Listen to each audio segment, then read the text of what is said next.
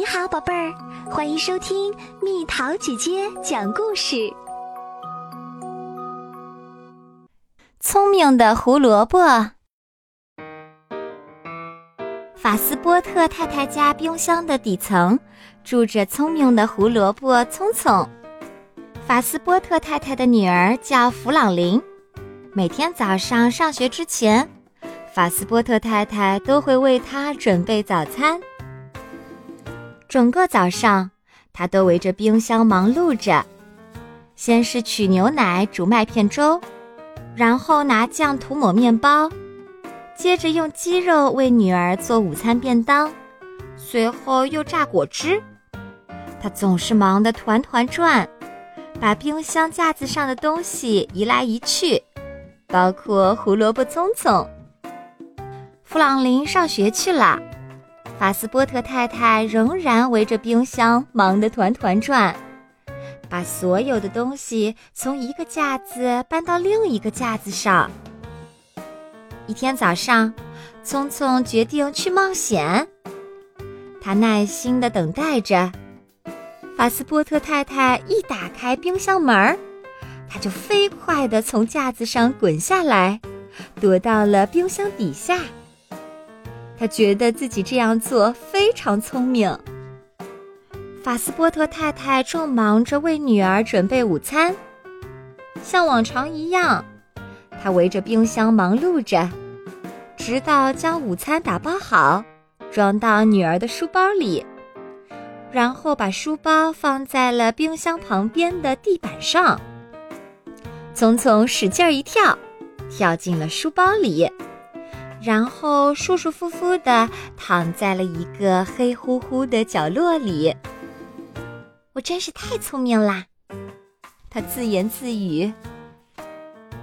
法斯波特太太朝小汽车走去，她要等着弗朗林。快点啊，弗朗林！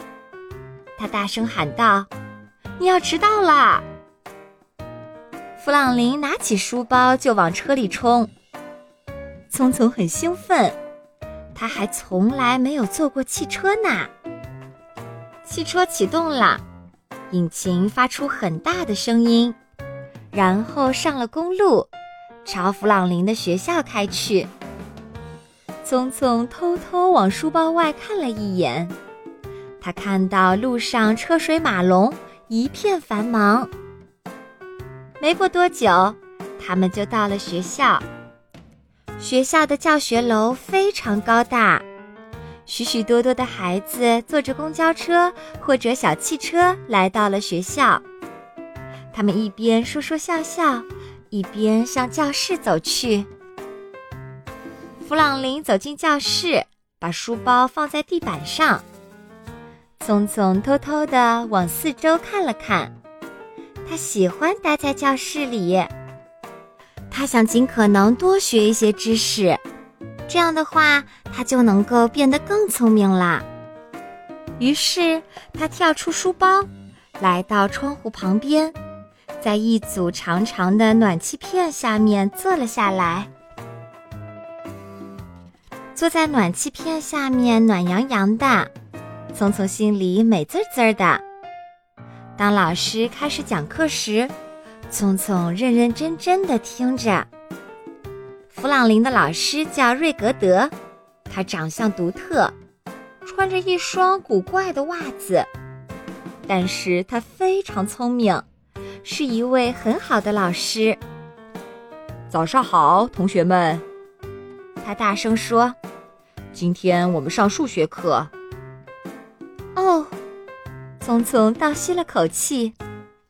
这是一个非常重要的词儿，它是什么意思呢？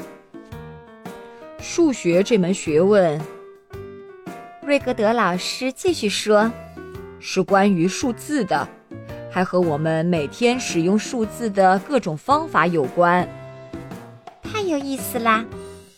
聪聪心里想，我已经学到一些新知识啦，我以前可没有听说过数学。瑞格德老师一直讲啊讲啊，聪聪感觉越来越困倦，因为有暖气，教室里很暖和，他越来越想睡觉，不一会儿就睡着了。一天结束了，孩子们该放学回家啦。他们收拾好书包，准备回家。突然，聪聪醒了，发现教室里只有他一个人啦。大家都去哪儿了？他大声说。他什么声音都听不到，周围黑洞洞的，什么也看不见。聪聪从暖气片后面走出来，在教室里走来走去。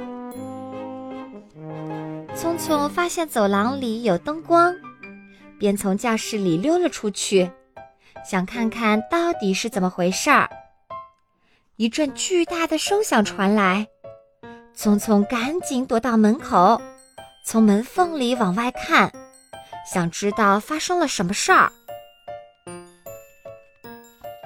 走廊里有一个人，他背着一台机器，就是那台机器发出的噪音。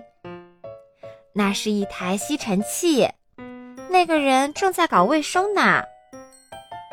聪聪想躲进门内，但那个人一转眼就把门关上了。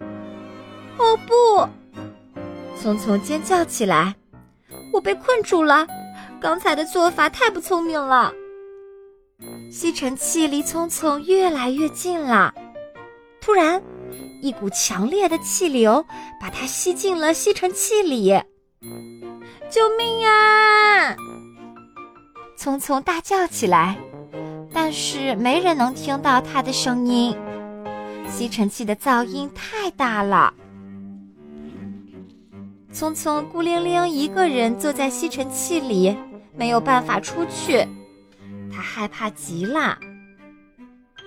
哦天哪！聪聪哭了起来。这里面这么黑，这么多灰尘，我一点也不喜欢。就在这时，他觉得自己被抛向了空中，然后他听到吸尘器的盖子“砰”的一声打开了。它和其他的垃圾灰尘一起被丢进了一个大垃圾桶里。聪聪沿着垃圾桶的一侧爬出来，滚到了一片草坪上。洒水器正在那儿给植物浇水。刚刚从灰尘和垃圾中爬出来，聪聪全身都很脏。于是他在洒水器喷出的细小水柱前转来转去，洗去了身上的灰尘和其他脏东西，感觉舒服多了。他小声对自己说。第二天一大早，聪聪从藏身的一小片灌木丛后醒来，他能够听出来，孩子们到学校了。聪聪藏在树丛后面向外看，他看到法斯波特夫人和弗朗林坐着汽车到学校了。他飞快地向车子滚过去。弗朗林从车子里出来，把书包放在了地上。聪聪用尽全力向上一跳，落进了书包里面，然后一动也不动。弗朗林急急忙忙地走进了教室。这次，聪聪没有从书包里跳出来，他偷偷地从书包上面的缝隙往外看，并待在课桌下听老师讲课。这样做才是聪明的，他想。下午，弗朗林放学回到家，随手把书包放在厨房里。法斯波特夫人打开了冰箱门，给弗朗林拿下午点心。这时候，聪聪从书包里跃出来，一下子跳回到冰箱底层。他静静地坐在冰箱架上的蔬菜堆里，回想起自己的冒险历程，不由得赞叹自己比从前聪明多了。毕竟他上过学嘛。